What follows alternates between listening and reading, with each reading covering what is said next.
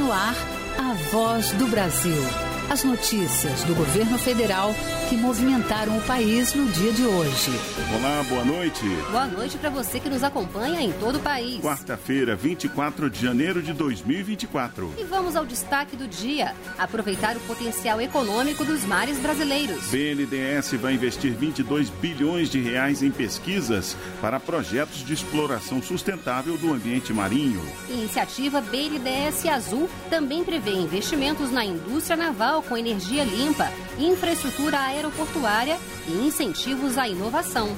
E você também vai ouvir na Voz do Brasil. Inscrições do Sistema de Seleção Unificada, o SISU, terminam amanhã. E os estudantes podem contar com plataforma do Ministério da Educação para ajudar na escolha do curso e da instituição de ensino em que vão querer estudar. E ainda vamos falar sobre o Concurso Público Nacional Unificado. A secretária executiva do Ministério da Gestão e da Inovação em Serviços Públicos, Cristina Mori, é nossa entrevistada do dia. Ela vai falar sobre os critérios para a isenção da taxa de inscrição Hoje, na apresentação da Voz do Brasil, Luciana Vasconcelos e Luciano Seixas. E assista a gente ao vivo. Acesse o canal Gov no YouTube. As inscrições para o concurso nacional unificado vão até o dia 9 de fevereiro. O Enem dos concursos vai selecionar mais de 6 mil novos servidores para 21 órgãos públicos federais. As taxas de inscrição variam entre 60 e 90 reais. Mas algumas pessoas têm direito a pedir a isenção desse pagamento e o prazo para fazer a solicitação já está terminando. Quem está ao vivo conosco aqui nos estúdios e traz os detalhes é a secretária executiva do Ministério da Gestão e da Inovação em Serviços Públicos Públicos. Cristina Mori, boa noite, secretária, bem-vinda. Boa noite, boa noite a vocês e a todo mundo que nos ouve. Secretária, vamos começar então explicando como funciona essa isenção da taxa para inscrição do concurso unificado. Quem tem direito a solicitar essa isenção? Quem tem direito a solicitar é quem é cadastrado no CAD único, né, que é o Cadastro Único dos Benefícios Sociais do Governo, beneficiários atuais ou anteriores do ProUni, e do FIES, que são programas de financiamento, de, na verdade, de acesso ao, ao, ensino superior, né? Lembrando que essas pessoas podem estar cursando atualmente o ensino superior, mas se elas estiverem concorrendo a uma vaga de ensino superior, elas têm que ter concluído e ter o diploma do ensino superior se elas forem aprovadas né, nessas vagas. E também podem ter isenção as pessoas que são doadores de medula óssea. E isso é o INCA, que é o Instituto Nacional do Câncer, que faz essa certificação. E até quando é possível pedir a isenção e como fazer? Tudo pela internet? É tudo pela internet. O pedido de isenção tem que ser feito na plataforma de inscrição, que é a plataforma única de inscrição no concurso, né, que acessa é, pelo govbr gestão, ali tem todos os links para acessar, e a pessoa faz ali no momento da sua própria inscrição, ela diz qual dessas que ela está é, pleiteando. A inscrição é, vai até 9 de fevereiro, como foi falado, mas o pedido de isenção é só até sexta-feira, até dia 26, depois de amanhã, até as 23 horas e 59 minutos. Tem que correr. E como é que o governo vai avaliar esses pedidos para saber se está tudo certo, se as pessoas realmente se, se encaixam nesses critérios que a senhora colocou aqui? E quando a pessoa vai saber se teve a solicitação atendida ou não? Tá. No caso do CAD único, a pessoa vai ter que colocar o número NIS dela, né? Então, esse número é, bati é um batimento de bases que é feito e aí automaticamente o governo já sabe se ela está é, tá no CAD único ativo ou não. No FIES e do PRONI é só uma declaração, a pessoa tica lá se ela faz parte desses dois programas ou fez, e aí na, pelo cruzamento de base do governo também a gente fica sabendo. No caso do doador de medula óssea, tem que apresentar um documento comprobatório, que é ou o registro, que é o REDOME, que é o registro oficial, ou a declaração lauda, um atestado de um médico ou médica com CRM, que ela tem que fazer o upload, tem que tomar cuidado com o tamanho do arquivo para poder comprovar que é doadora. E no caso da pessoa não ter essa isenção aprovada, ela ainda pode se inscrever fazendo pagamento? Pode. É, a gente vai responder até o dia 29 é, de janeiro se ela teve a inscrição, é, a, isenção aprovada ou não. Caso ela não tenha sido aprovada, ela tem até o dia 30, o dia seguinte, para fazer o recurso, e aí ela tem que apresentar documentos complementares pelo próprio sistema de inscrição. E aí a resposta final é dia 6 de fevereiro. Se dia 6 de fevereiro o pedido dela de isenção não tiver sido aprovado, ela tem que pagar e finalizar a inscrição dela até o dia 9 de fevereiro. E agora, secretária, conta para gente um pouco mais sobre a expectativa para esse concurso Quantos candidatos já se inscreveram? A gente já teve mais de 700 mil pessoas inscritas e a gente está com a estimativa aí de que a gente vai chegar a 3 milhões, 3 milhões e tantos, somando todas as vagas. E também está previsto uma reserva de cotas, né, secretária? Qual é o público-alvo dessas cotas? As cotas, elas são para todas as, né, todas as vagas, 20% para pessoas negras, 5% para pessoas com deficiência e no caso específico das vagas da FUNAI, ainda tem 30% de cotas para pessoas indígenas. E aí as pessoas, esses candidatos, terão que fazer essas comprovações também no ato da inscrição? É, são, são diferentes as comprovações para cada um desses tipos de reserva, né? Mas tá, tá lá especificado no edital todos os documentos, o que a pessoa precisa fazer. E no caso das pessoas negras, tem o procedimento de heteroidentificação, que é posterior, antes da aprovação final dos candidatos. A senhora falou do pagamento da taxa se a pessoa não for aceita dentro do nível de isenção, né? Existe uma diferença do nível médio e superior, uhum. não é uhum. isso?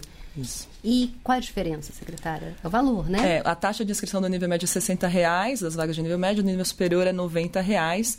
É, a pessoa só pode se inscrever em uma das duas. Assim. Então, se for para concorrer para uma vaga de nível médio, ela tem que escolher aquela e pagar os 60 reais. Se ela quiser do nível superior, é 90 reais. E aí a gente tem um bloco que tem todas as vagas de nível médio e a gente tem outros sete blocos em que estão distribuídas as vagas de nível superior. Dentro do, do mesmo bloco, ela pode escolher entre diferentes vagas que estão disponíveis naquele bloco, mas ela não pode fazer inscrição em blocos diferentes. Então, por exemplo, eu vou me inscrever no nível superior, eu vou escolher um dos blocos para me inscrever e ali eu vou ver quais as vagas que eu vou querer, é isso? É, você vai ordenar em todas as vagas daquele bloco qual que é a sua primeira preferência, a sua segunda preferência, assim por diante, até todas as vagas que tem naquele bloco. E, e eu é posso possível... ser chamada, né, em qualquer uma delas. É, depois, quando tiver o ranqueamento final dos aprovados, né, você vai é, tá na melhor posição que você tiver na sua me melhor preferência, você vai estar tá na, na melhor posição possível, você vai ter descartado então todas as outras que você não priorizou, e aí você vai ser chamado conforme a disponibilidade de todas até a sua preferência principal e a disponibilidade de vagas dentro da sua nota de aprovação. E é possível um candidato se inscrever para o nível médio e também para o nível superior? Não é possível. A prova é no mesmo dia. Então não tem como a pessoa fazer duas provas no mesmo dia. E ela só e é, cada um está num bloco, então de fato é, é só uma possibilidade. Tá ótimo, secretária. A gente conversou aqui com a secretária executiva do Ministério da Gestão e da Inovação em Serviços Públicos, Cristina Mori. Muito obrigada pela sua participação aqui na Voz do Brasil. Obrigada também.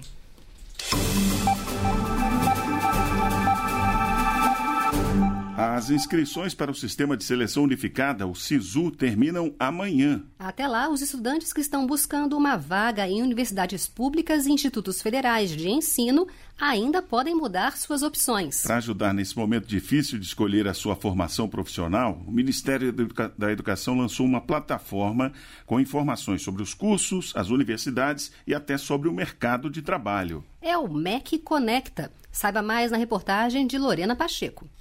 Estudantes que estão na busca pela vaga nas universidades agora têm uma ferramenta que auxilia na escolha do curso. A plataforma MEC Conecta é uma parceria entre o Ministério da Educação e a Universidade Federal de Santa Maria, no Rio Grande do Sul. Pelo site, que ainda está em fase de testes, o usuário pode acessar informações sobre as instituições públicas de ensino superior, cursos oferecidos, áreas de formação, forma de ingresso e até projeção das carreiras. Leonardo Oliveira, estudante de Santa Maria, utilizou o Mac Conecta e disse o que mais chamou a atenção. Colocar um mapa ali da, do Brasil inteiro e daí tu consegue ver todas as faculdades federais ali que tem, sabe? Eu achei muito legal isso. Daí eu até olhei no, no Rio, olhei no, em São Paulo, no Nordeste lá também, gostei bastante. Além do mapa interativo que Leonardo testou, Outras funcionalidades estão disponíveis na ferramenta de forma simplificada. O usuário pode selecionar a área de interesse, o curso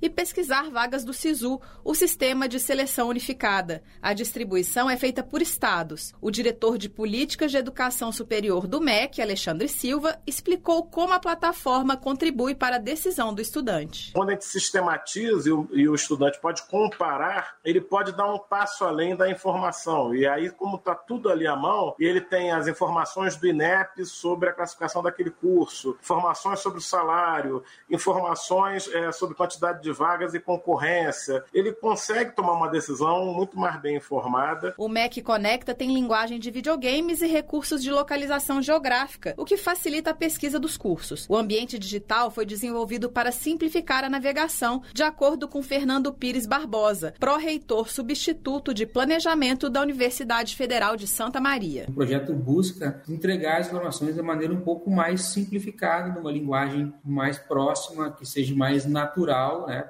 para quem está procurando informações sobre o ensino superior, compreender um pouco mais daquilo que está disponível para ele é, acessando o ensino superior. O site do MEC Conecta tem uma área para que o usuário faça sugestões de melhorias e dê opinião sobre a plataforma. A previsão é que a versão final seja lançada no segundo semestre deste ano. Para acessar, basta entrar no conecta.mec www.gov.br. E você, estudante que quer entrar na universidade, fique atento. O prazo para inscrição no SISU se encerra nesta quinta-feira, 25 de janeiro. Reportagem Lorena Pacheco. Economia azul. Esse termo é usado para se referir à economia que vem do mar. E no Brasil, a importância desse litoral é grande. É por lá que sai 95% da exportação do país. E para explorar melhor o potencial econômico e ambiental dessa área, o Banco Nacional de Desenvolvimento Econômico e Social anunciou hoje 22 bilhões de reais para investimentos na iniciativa BNDES Azul. Com uma extensão de 8.500 quilômetros, o mar na costa brasileira chega a 17 estados. E para entender e explorar essa vasta área marítima, o Banco Nacional do Desenvolvimento Econômico e Social lançou nesta quarta-feira, no Rio de Janeiro, o BNDES Azul. Essa iniciativa vai ter quatro frentes. O planejamento espacial marinho, que vai mapear o uso e potencial dos mares incentivos à inovação e descarbonização da frota naval, estímulo à infraestrutura portuária e apoio a projetos de recursos hídricos. O primeiro contrato foi anunciado durante a cerimônia. É o PEM, Planejamento Espacial Marinho da região Sul, que vai receber o investimento de 7 milhões de reais. Também foi lançado o edital do PEM para a região Sudeste, que vai receber 12 milhões de reais. Em ambos os casos, serão feitos estudos para a exploração econômica dos espaços marítimos. No evento, a ministra do Meio Ambiente e Mudança do Clima, Marina Silva, anunciou a expansão desse planejamento para outras regiões. Esse planejamento espacial marinho que o Ministério do Meio Ambiente, juntamente com a Marinha, do Ministério da Defesa, estão fazendo, trabalhando juntos, com o apoio do BNDES, nós também estamos fazendo um processo igual para o Nordeste, exatamente para que a gente possa utilizar da melhor forma possível os meios de que dispomos. BNDES também vai oferecer financiamento para projetos de renovação e descarbonização da frota naval brasileira e para obras de infraestrutura portuária. O presidente do banco, Aloysio Mercadante, explica a relevância que o setor tem para a economia do país. Queria chamar a atenção ao seguinte: 95% das exportações brasileiras são feitas por navios. 95%. Nós temos uma carteira de 349 bilhões de dólares. Ou seja, o Brasil comercializou o ano passado, safra, minério, etc, etc, etc, alguma coisa superou a um trilhão e meio de reais. Para a ministra da Ciência, Tecnologia e Inovação, Luciana Santos, o Brasil tem se destacado em pesquisas oceânicas. Nas últimas décadas, Brasil tem formado recursos humanos de excelência, aprimorado as suas capacidades técnicas e investido massivamente em infraestrutura de pesquisa marinha. Com o resultado destes esforços, tenho orgulho em reconhecer a liderança brasileira em pesquisa oceânica no Atlântico o lançamento da iniciativa do BNDES Azul foi feito a bordo do navio de pesquisas em Oceano da Marinha do Brasil. O ministro da Defesa, José Múcio Monteiro, falou sobre a importância dessas ações para o Brasil. Precisamos cuidar do que é nosso, que perpassa o governo. Não são obras de mandato, de quatro, de oito. Uma obra dessa são muitos anos para ser construída ainda foi anunciado financiamento para projetos de preservação de recursos hídricos, com juro de 1% ao ano. Os recursos virão do Fundo Clima, que é também gerido pelo BNDES. Reportagem Raquel Mariamo. O Brasil tem potencial para ampliar o comércio da cadeia produtiva de pescado. Para alcançar isso, serão promovidas ações voltadas à qualificação de empresas, inteligência de mercado e promoção comercial. É o que prevê acordo assinado hoje entre a Apex Brasil e o Ministério da Pesca e Aquicultura.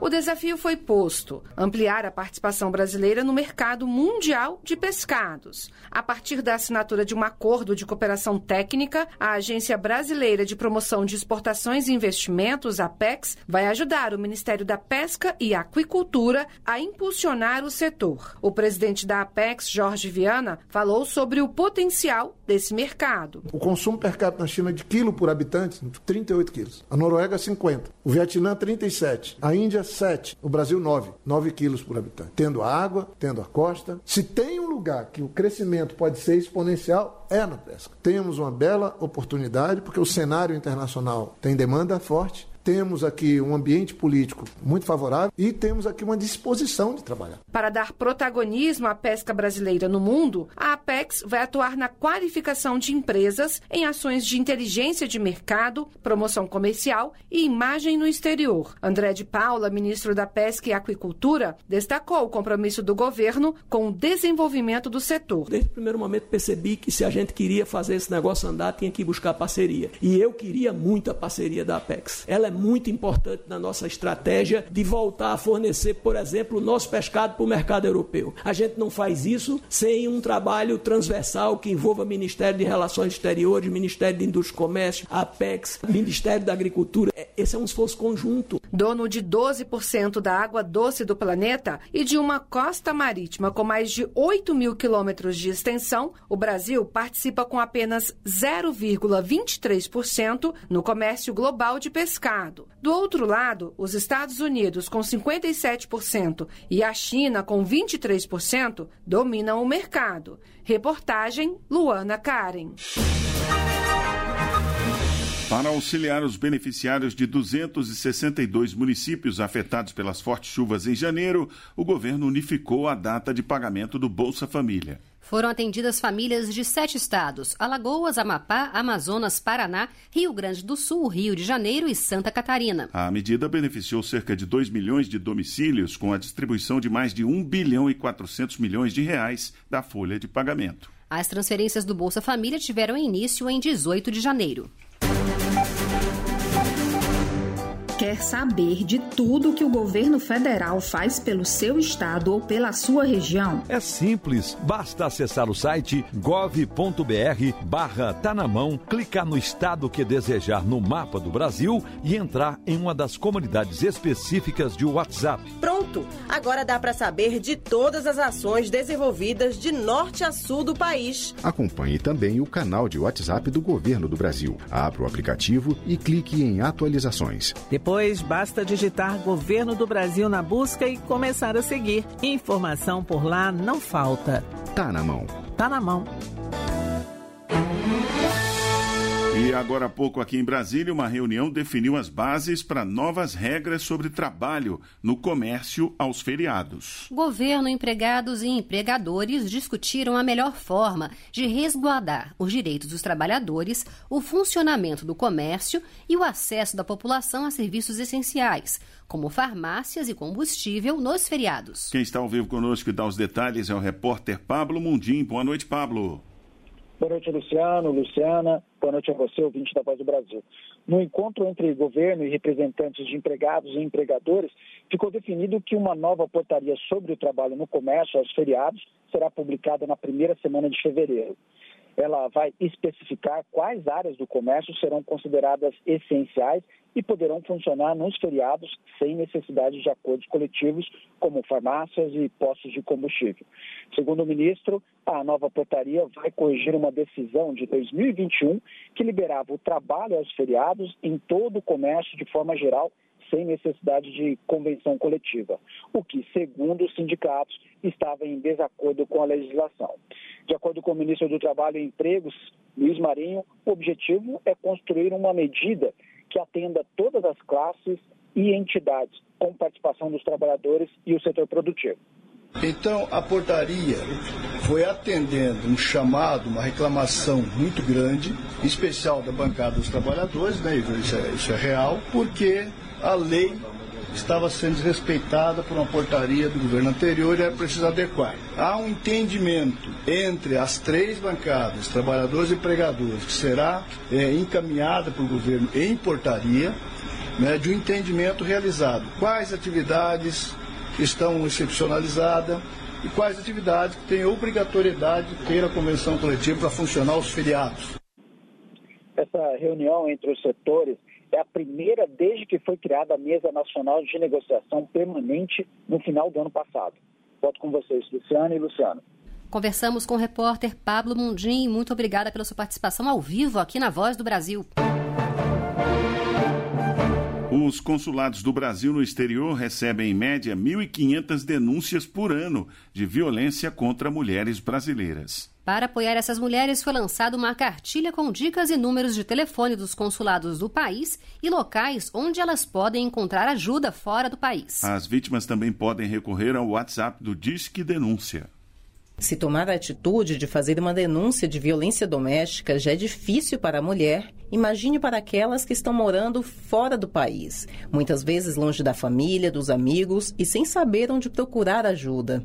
Para orientar as brasileiras que vivem em outros países sobre como identificar e denunciar situações de violência, o Ministério das Relações Exteriores e o Ministério das Mulheres lançaram a cartilha Prevenção de Violências contra Mulheres Brasileiras no Exterior. O chefe da Divisão de Comunidades Brasileiras e Assistência Consular do Itamaraty, João Francisco Pereira, explica o que a mulher deve fazer nessa situação. Entre em contato com um dos nossos consulados. Tem serviço de orientação psicológica, serviço de orientação jurídica que pode, podem é, ser colocados à disposição da vítima. João Francisco Pereira alerta que outra forma de denunciar é pelo WhatsApp do Disque 180. É 55, que é o Código Internacional do Brasil, 61 9610 0180 nós estaremos encarregados de direcionar essa denúncia para o consulado mais perto da vítima. Além da violência física, xingamentos, humilhações, ameaças e controle financeiro também podem ser denunciados.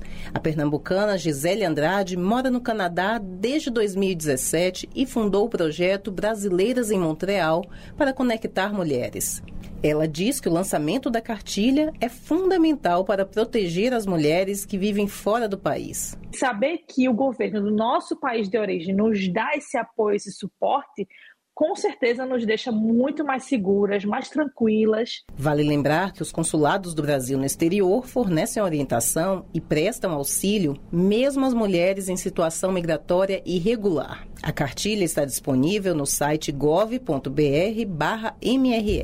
Na aba de procura, basta digitar Cartilha Mulheres. Reportagem Graciele Bittencourt. Nas primeiras semanas de janeiro, a Polícia Federal e o IBAMA destruíram duas aeronaves, 78 motores e motobombas do garimpo ilegal em terras indígenas Yanomami. Também foram apreendidas armas, munições, coletes balísticos e rádios de comunicação. A Operação Libertação foi retomada por determinação do presidente Lula, após uma visita de uma comitiva do governo federal ao território Yanomami no início desse ano em Roraima. Só em 2023, o combate ao garimpo ilegal na região resultou na destruição de 550 motores, 88 balsas, 52 barcos e 39 aeronaves, além da aplicação de multas que ultrapassam os 60 milhões de reais. E essas foram as notícias do governo federal. Fique agora com o Minuto do TCU. Em seguida, as notícias do Poder Judiciário e do Congresso Nacional. Boa noite. Boa noite para você. Até amanhã.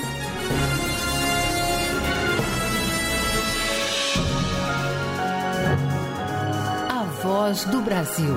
Governo Federal. Minuto do TCU. Na última quarta-feira, dia 17 de janeiro, o Tribunal de Contas da União assinou protocolo de intenções com o Banco Interamericano de Desenvolvimento, o BID. O presidente do TCU, ministro Bruno Dantas, e o representante do BID no Brasil, Morgan Doyle, formalizaram o acordo para ampliar as frentes de atuação conjunta.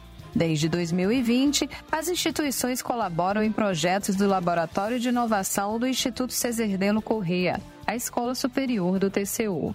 A parceria abrange diversas iniciativas, como projetos para inovação do setor público, cursos e oficinas sobre compras públicas e intercâmbio de práticas inovadoras entre os países. Para mais informações, acesse o portal do TCU em www.tcu.gov.br. TCU Fiscalização a serviço da sociedade.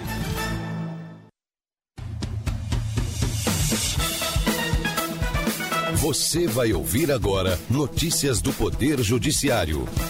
STF reforma decisão que obrigava a Companhia das Docas da Bahia a pagar IPTU. STJ mantém ação penal contra ex-vereador do Rio de Janeiro por difamação. TSE realiza segunda audiência pública sobre as resoluções das eleições municipais deste ano. Boa noite, eu sou Ariana Fonseca. E eu sou Walter Lima. O ministro André Mendonça, do Supremo Tribunal Federal, reformou decisão que obrigava a Companhia das Docas da Bahia a pagar IPTU ao município município de Salvador. Segundo o entendimento do STF, estatais que prestam serviços públicos estão isentas de pagar IPTU. Neto Costa.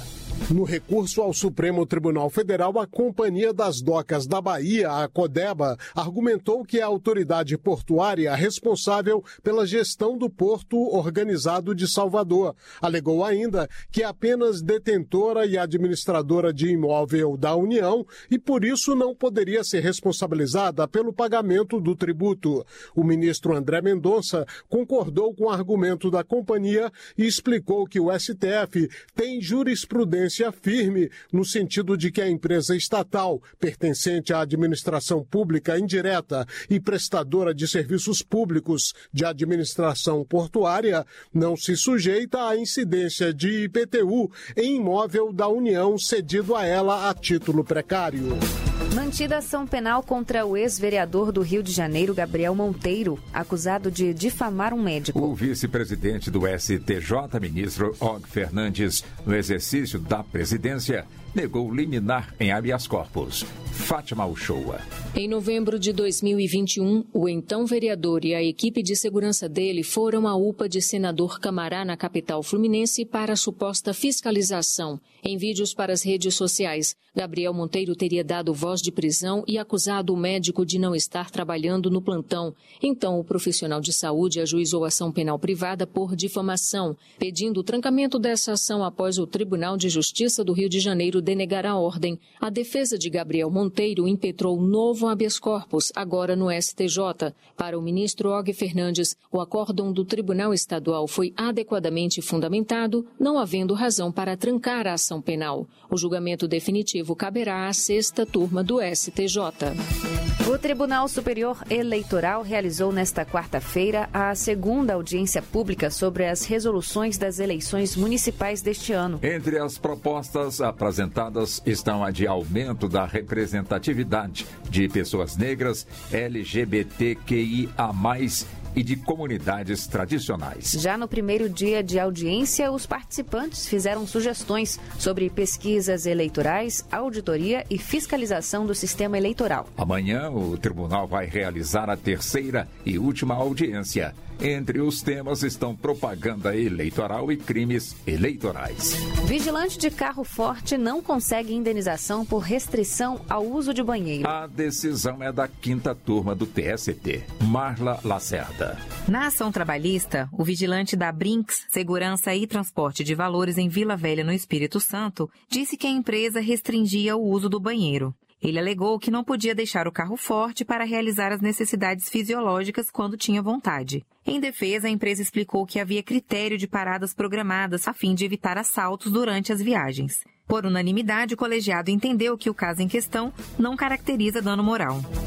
Justiça Federal determina que a Agência Nacional de Mineração rejeite exploração mineral em todas as terras indígenas da região de Itaituba, no Pará. O pedido foi feito pelo Ministério Público Federal, Marcelo Della Libera.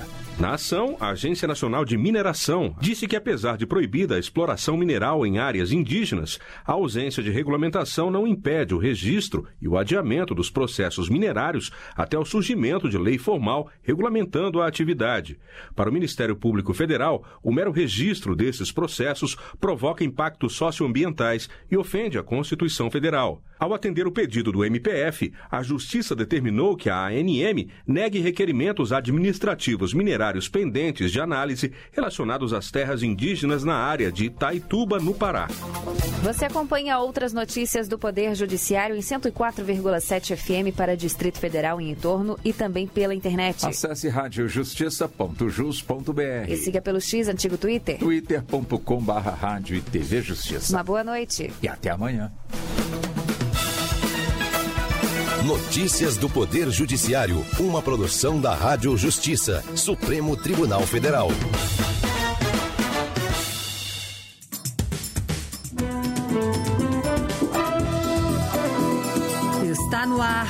Jornal do Senado. Eu sou Marluce Ribeiro e estes são os destaques de hoje do Jornal do Senado que começa agora. Tragédia de Brumadinho completa cinco anos sem responsabilização de culpados. Projeto em análise na Comissão de Assuntos Econômicos pode autorizar cooperativas a prestarem serviço de telecomunicações. Cleitinho quer acabar com sigilo e impor limite de gasto nos cartões corporativos.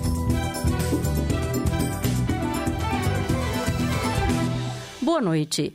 A tragédia de Brumadinho, que matou 272 pessoas, completa cinco anos nesta quinta-feira, 25 de janeiro.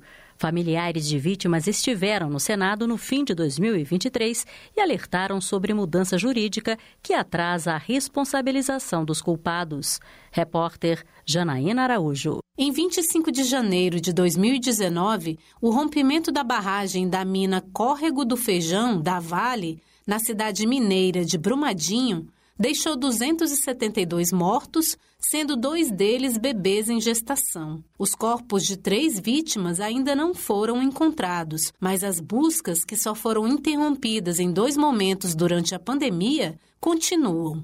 Segundo o presidente da Comissão de Direitos Humanos do Senado, Paulo Paim, do PT do Rio Grande do Sul, o rompimento da barragem da Vale foi o acidente de trabalho mais grave já ocorrido no Brasil e um dos maiores desastres ambientais provocados pela mineração no país. O senador foi autor do pedido de audiência pública realizada em outubro do ano passado para tratar das violações aos direitos humanos resultantes da tragédia. É necessário enfatizar que nenhuma pessoa ou entidade foi responsabilizada pelos eventos que culminaram nessa devastadora tragédia. Um considerável número de direitos humanos foi violado e os familiares de vítimas continuam na busca de justiça. Presidente da Associação dos Familiares de Vítimas e Atingidos do Rompimento da Barragem Mina Córrego Feijão Brumadinho, Andresa Rodrigues considera como uma das violações de direitos humanos a mudança da Justiça Estadual para a Federal da competência para processar e julgar os casos criminais que responsabilizam executivos da Vale. A presidente da Avabrum afirma que a decisão do Supremo Tribunal Federal atrasa a punição dos culpados pelo rompimento da barragem. O processo criminal ainda está no início, na fase de citação dos réus, isto é, de notificação de cada um deles sobre a existência das acusações de homicídio doloso e crimes ambientais. Essa citação já havia sido feita na Justiça Estadual. A Justiça Federal deu um prazo de 100 dias para que os acusados apresentem suas defesas escritas, um prazo que é 10 vezes maior aquele previsto no Código de Processo Penal. Por causa desses 100 dias, passaremos mais o aniversário da tragédia crime sem o processo tenha chegado na fase de audiências para oitiva das testemunhas. Desde domingo acontecem em Brumadinho eventos para homenagear os mortos na tragédia. O último deles, um ato em memória das vítimas diante do letreiro da cidade, será na manhã do dia 25. A Comissão de Assuntos Econômicos pode votar em 2024 permissão para que cooperativas prestem serviços de telecomunicações, como acesso à internet. A proposta teve a discussão iniciada no final do ano passado, mas a votação foi adiada. Repórter Bruno Lourenço. O projeto de lei que autoriza cooperativas a prestarem serviços de telecomunicações tem como relator na Comissão de Assuntos Econômicos o senador Eduardo Gomes, do PL do Tocantins. Ele diz que a expectativa é que a entrada de cooperativas auxilie na democratização de serviços, como o acesso à internet em cidades do interior e no ambiente rural. Em um cenário em que há necessidade de se melhorar a qualidade de serviços prestados em pequenos municípios e regiões remotas, não se justifica proibir a atuação de cooperativas que já demonstraram que podem desempenhar um papel fundamental na expansão da melhoria da oferta dos serviços de telecomunicações nessas localidades. Apesar de concordar com o mérito da proposta, a votação foi adiada a pedido do senador Rogério Carvalho, do PT de Sergipe. Acontece que nós precisamos fazer uma análise mais detida sobre qual o impacto orçamentário da medida, nos termos do relatório, que não foi apresentada nenhuma estimativa de impacto fiscal. Depois da CAI, o projeto de lei seguirá para a Comissão de Ciência e Tecnologia. E o uso de fogos de artifício barulhentos pode ser proibido no país. O objetivo das propostas relacionadas a esse assunto em análise no Senado é proteger as pessoas com autismo e a saúde de animais. A reportagem é de Ara Farias Borges. Um deles, de autoria do senador Fabiano Contarato, do PT Capixaba, está na Comissão de Meio Ambiente. A intenção é proteger pessoas sensíveis a estrondos, bem como a saúde de animais. Ao relatar na Comissão de Meio Ambiente um projeto de iniciativa da sociedade que aguarda a votação dos deputados, o senador Stevenson Valentim, do Podemos Potiguar, disse que os barulhos afetam mais a crianças e animais. Há diversos estudos que demonstra o efeito deletério do barulho intenso provocados pelos fogos. Com efeito, a audição muito sensível desses animais torna o ruído dos fogos ainda mais perturbador. Por outro lado, bebês, crianças pequenas e pessoas com os transtornos mentais podem apresentar sofrimento quando expostas ao barulho e aos fogos de artifício. O senador Randolfo Rodrigues do Amapá, autor de outro projeto em análise na CCJ, explica que o limite de barulho suportado por uma pessoa varia de 120 a 140 140 decibéis e os ruídos dos fogos de artifício podem chegar a 175 decibéis. A proposta dele prevê multa e prisão de 1 a 4 anos para quem descumprir a lei a ser aprovada. Um projeto do senador Cleitinho, do Republicanos de Minas Gerais, prevê o fim do sigilo do cartão corporativo, que tem o nome oficial de cartão de pagamento do governo federal. A proposta também coloca limites nos valores a serem gastos nesse tipo de cartão. De acordo com o parlamentar, é importante que haja transparência quanto ao uso do dinheiro público. O senador disse que seu projeto não tem foco apenas no governo atual, já que sempre criticou esse tipo de gasto, independentemente de quem ocupava o Planalto. E o meu projeto é muito justo. Para não dar polêmica, tanto que quem apoia o Bolsonaro, quem que apoia o Lula, meu projeto é para acabar com essa questão de sigilo com cartão corporativo. E diminuir esse cartão corporativo também, colocar limite nele. E aí vai valer para o pós-presidente. Porque aí não tem mimimi aqui de parlamentar. Tanto quem apoia, apoiava o Bolsonaro, apoia o Bolsonaro, ou quem apoia o Lula. Já está na Comissão de Agricultura e Reforma Agrária o projeto que cria o marco legal para a cannabis medicinal no Brasil. A proposta traz regras para autorização de cultivo, fiscalização e controle do uso humano e veterinário. Quem traz os detalhes é a repórter Bianca Mingotti. O uso da cannabis para fins medicinais pode ter um marco legal no país. É o que prevê um projeto de iniciativa de Mara Gabrilli do PSD de São Paulo. O projeto estabelece normas para o cultivo, produção, importação e exportação, além da comercialização, fiscalização e controle da utilização de cannabis para fins medicinais, de uso humano e veterinário. A ideia é que a Agência Nacional de Vigilância Sanitária autorize o cultivo, fiscalize e registre os medicamentos produzidos com a planta. Caberia também à Anvisa permitir o cultivo caseiro da planta para uso pessoal, mediante prescrição médica. Mara Gabrilli compartilhou a própria experiência com o uso da planta para fins medicinais e sua melhora em relação a ganhos de movimento e redução de espasmos e dores crônicas. Para a senadora, a proposta pode democratizar o acesso aos brasileiros que precisam desse tipo de medicamento.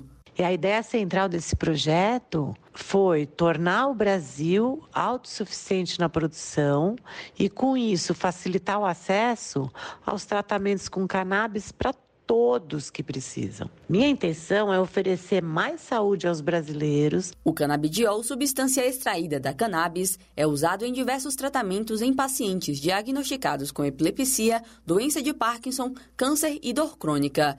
Isso porque a substância apresenta ação ansiolítica, antidepressiva, anti-inflamatória, entre outras.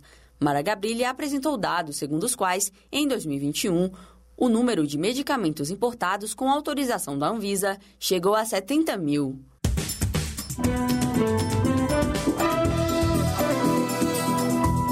Com trabalhos técnicos de Eliseu Caires, o Jornal do Senado fica por aqui. Acompanhe agora as notícias da Câmara dos Deputados. Boa noite.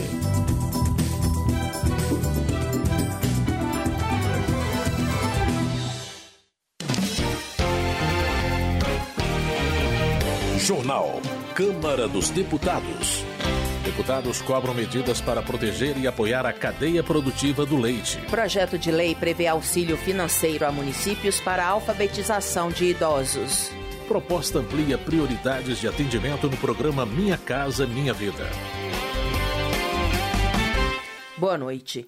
Avança na Câmara projeto que prioriza o atendimento de famílias que tenham dependentes com microcefalia ou síndrome congênita do Zika vírus. A reportagem é de José Carlos Oliveira.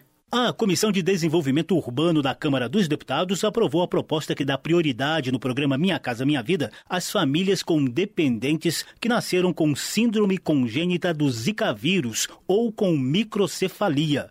A medida estava prevista em três projetos de lei apresentados pelos ex-deputados Chico D'Angelo, do PDT do Rio de Janeiro, e Edna Henrique, do Republicanos da Paraíba, e pelo deputado Flávio Nogueira, do PT do Piauí. O relator, o deputado Kleber Verde, do MDB do Maranhão, apresentou um texto alternativo para conciliar todas as propostas. Temos três projetos com basicamente o mesmo propósito, o qual é bastante meritório, uma vez que visam proteger as famílias que possuam membros que nasceram com a síndrome congênita do Zika vírus, por meio da prioridade de atendimento no que se refere ao programa Minha Casa Minha Vida. Apesar de já haver previsão legal para prioridade de atendimento às famílias de que façam parte pessoas com deficiência, entendemos que precisamos salientar aquelas que possuem membros atingidos pela epidemia do Zika vírus. Segundo o Ministério da Saúde, essa síndrome inclui uma série de anomalias congênitas que podem incluir alterações visuais, auditivas e neuropsicomotoras em embriões ou fetos expostos à infecção pelo Zika vírus durante a gestação.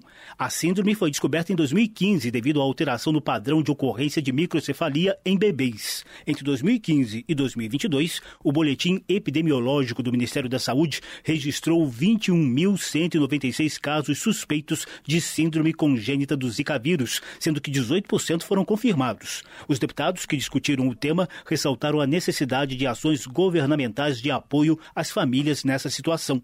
A proposta de prioridade de atendimento no programa Minha Casa Minha Vida ainda vai passar pela análise das comissões de Previdência e de Constituição e Justiça da Câmara. Da Rádio Câmara de Brasília, José Carlos Oliveira. Habitação. Marcon do PT registra as mudanças feitas na nova edição do programa Minha Casa Minha Vida. Entre os pontos positivos, o deputado destaca a prioridade para as famílias que perderam suas casas nas enchentes que atingiram o Rio Grande do Sul e a isenção de prestações para beneficiados do Bolsa Família e do benefício de prestação continuada. Porque tu tem que olhar para quem mais precisa, mas outras categorias que são mais remediados, se precisar de casa, também tem financiamento, alguns o financiamento, o recurso a fundo perdido, algumas parcelas, com juro barato, e estão olhando o conjunto da sociedade nessa questão da moradia popular. Marcon parabeniza o atual governo por possibilitar a compra de moradias populares, lembrando que a casa própria devolve a dignidade às famílias. A casa resgata a autoestima da família. No meu modo de pensar, esse programa Minha Casa e Minha Vida é um dos melhores programas que o presidente Lula fez em 2023 e vai continuar para que o nosso povo possa ter casa para morar. Justiça.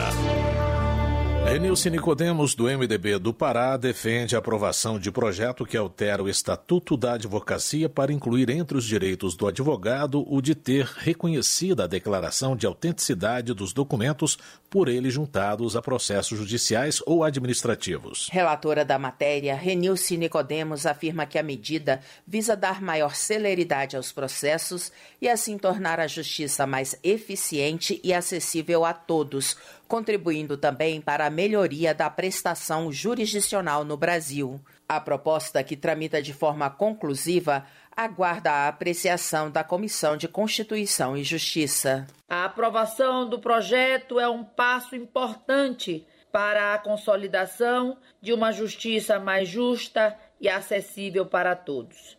A advocacia é essencial para o funcionamento do sistema de justiça e a possibilidade de os advogados declararem a autenticidade dos documentos que juntam aos autos processuais e é uma medida que facilita o acesso à justiça e garante a celeridade e a eficiência dos processos. A Câmara aprovou o projeto de Denise Pessoa, do PT do Rio Grande do Sul, que facilita o recebimento de pensão alimentícia quando o devedor trocar de emprego.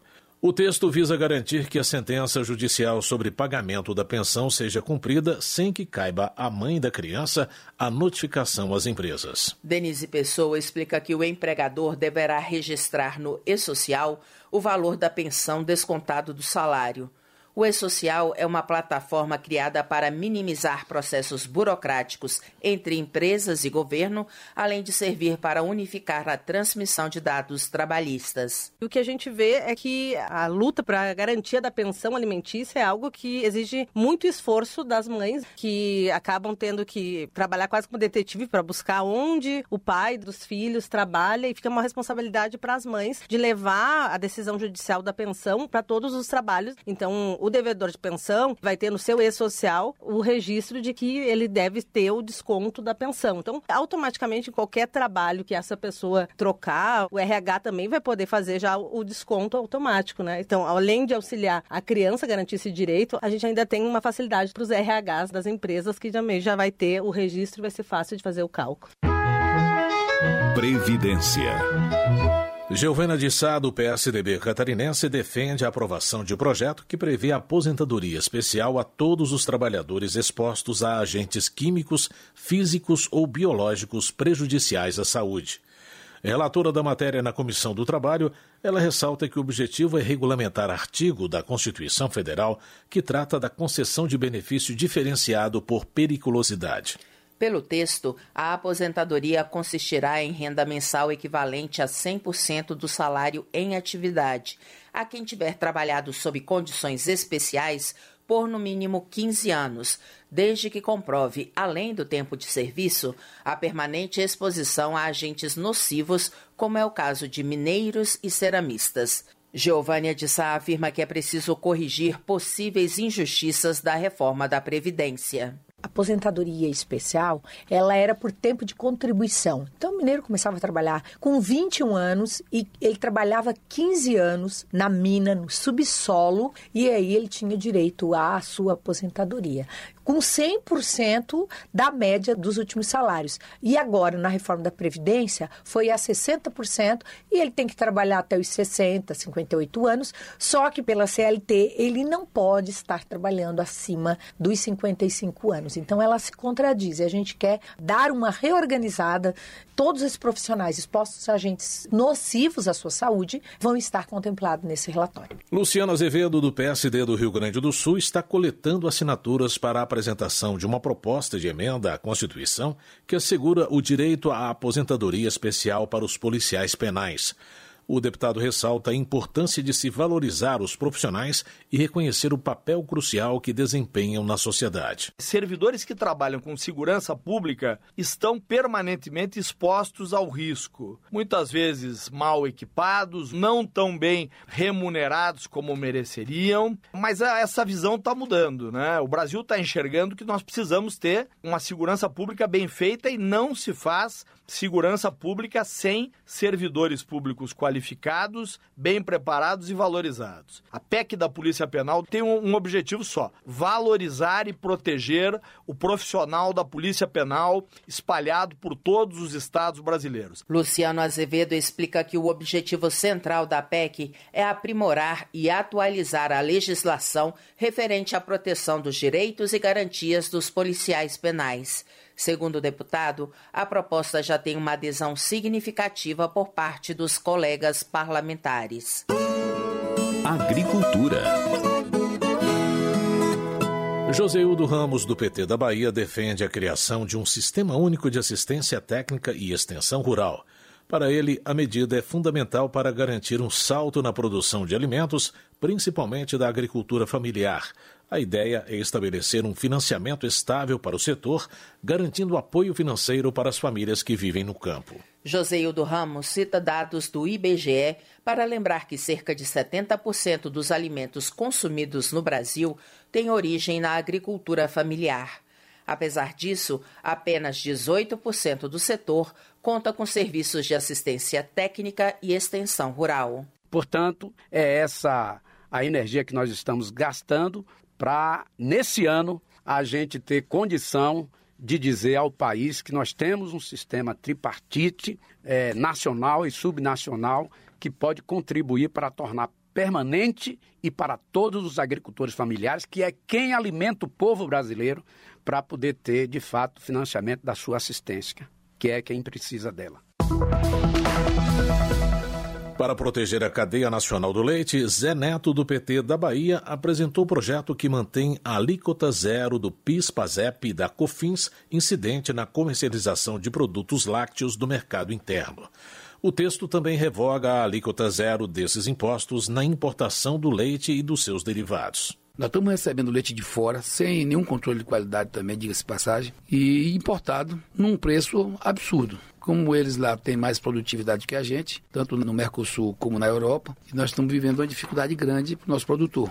E quando o produtor deixa de produzir, o leite que chega barato hoje, amanhã vai chegar com o dobro do preço. Porque não tem produção interna, quem chega lá bota o preço que quiser. E cada vez que se produz menos no Brasil, a gente já vai precisando mais de lá de fora. Então está tudo errado. E o piso cofins está chegando aqui zerado para quem vem de fora. A gente não pode admitir aqui é que cheguem aqui, a gente dá incentivo para eles entrarem. Zé Neto argumenta que a alíquota atualmente, tanto para o mercado interno quanto para as importações, reduz o estímulo à produção nacional, atingindo diretamente a agricultura familiar e as médias propriedades de produção mista.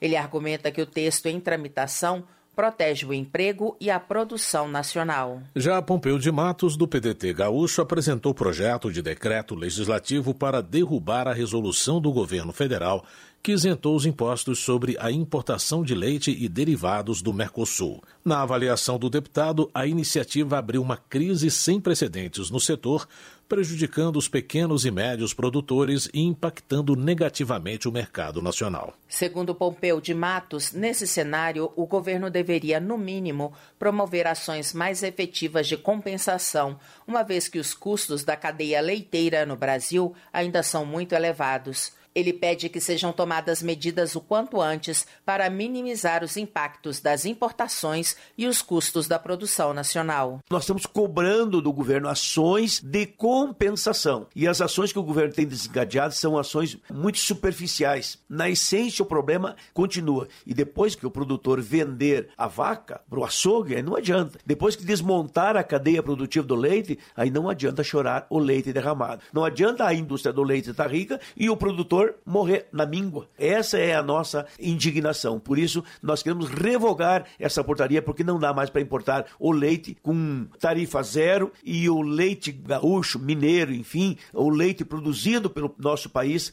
não tenha condições de competir no mercado. Aí nós estamos matando a galinha dos ovos de ouro na medida que nós matamos o produtor de leite. Ismael, do PSD catarinense, lamenta a crise do setor leiteiro, especialmente pelos altos custos de produção e pela importação de leite de países vizinhos.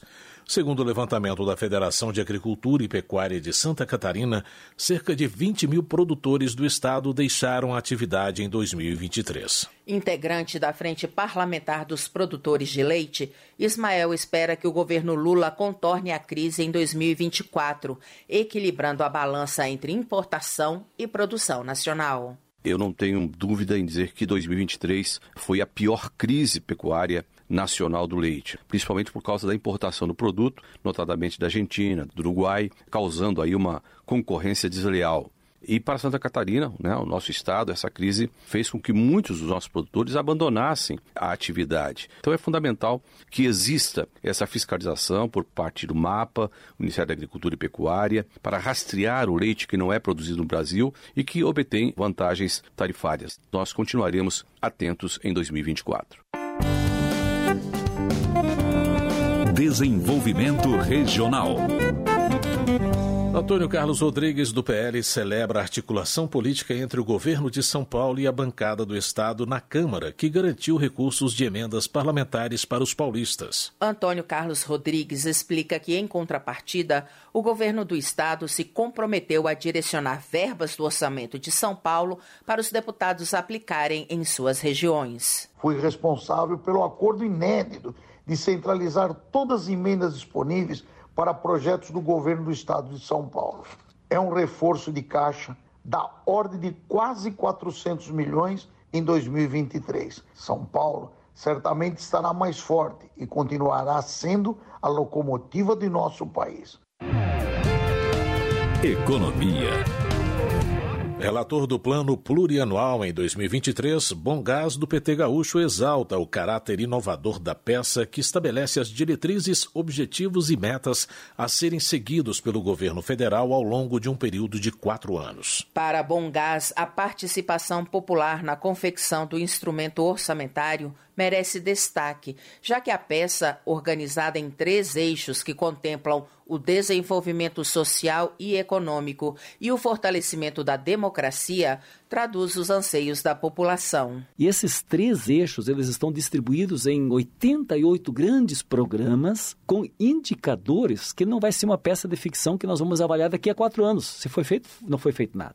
Nós teremos indicadores anuais com metas, com avaliação e com monitoramento. E até 30 de setembro de cada ano, o governo fará um balanço do governo interno dos seus compromissos entre essas aprovações dos projetos, enviará ao Congresso Nacional, portanto, o Congresso Nacional participará dessa análise anual e terá sites de transparência onde a sociedade vai participar. Educação. Tramita na Câmara proposta que prevê a destinação de recursos federais a municípios para que possam implementar programas de alfabetização de idosos. A repórter Maria Neves tem os detalhes da proposta. Em análise na Comissão de Educação da Câmara, projeto cria o Programa de Incentivo Financeiro para a Alfabetização de Idosos nos Municípios. Pela proposta do deputado Pastor Gil, do PL do Maranhão, o Ministério da Educação destinará o dinheiro aos municípios por meio de convênios. O órgão também terá de estabelecer critérios e diretrizes para a adesão ao programa, bem como fiscalizar a aplicação dos recursos. Aos municípios, municípios caberá apresentar projetos detalhados para alfabetizar as pessoas idosas, com metas, cronograma e previsão orçamentária. O dinheiro repassado pelo governo federal poderá ser aplicado em infraestrutura, material didático ou capacitação de professores. O relator do texto na Comissão do Idoso, deputado Raimon, do PT Fluminense, ressalta que a educação é um direito fundamental de todos e a alfabetização de idosos constitui uma ferramenta importante para promover a inclusão social e o desenvolvimento pessoal. Saber ler e escrever, saber entender né, o mundo, passa também pela leitura, pelos livros, pela alfabetização. E não há, não há um tempo que diga assim, agora não tem mais jeito Né? Sempre há possibilidade. Nós temos os livros, mas temos também os smartphones. Né? Então, como é que a gente inclui essa pessoa idosa tanto na leitura, né, essa leitura formal dos livros, da palavra, da escrita, mas para além disso, nós queremos também incluir com esse projeto a pessoa na categoria digital, para que ela possa também entender esse mundo e interagir com ele. O último levantamento do Instituto Brasileiro de Geografia e Estatística mostrou que a taxa de analfabetismo permanece bem mais elevada na população de 60 anos ou mais que nas faixas mais jovens. De acordo com os dados do censo de 2022, 16% dos idosos brasileiros são analfabetos. Já no grupo de indivíduos com 15 anos ou mais, a taxa cai para 5,6%. Apesar da persistência na diferença de escolaridade entre os mais velhos e os jovens, o censo trouxe uma boa notícia. Mesmo entre pessoas com mais de 60 anos, o analfabetismo caiu 2,1 pontos percentuais desde 2019 e 4,5 pontos percentuais em relação a 2016. Além da Comissão de Educação, o projeto ainda passará pelas comissões de Finanças e Tributação e de Constituição e Justiça. Da Rádio Câmara de Brasília, Maria Neves. Termina aqui o jornal Câmara dos Deputados com trabalhos técnicos de Everson Urani e apresentação de José Carlos Andrade e Luciana Vieira. Uma boa noite para você. Ótima noite. A Voz do Brasil retorna amanhã. Você ouviu. A Voz do Brasil. Boa noite.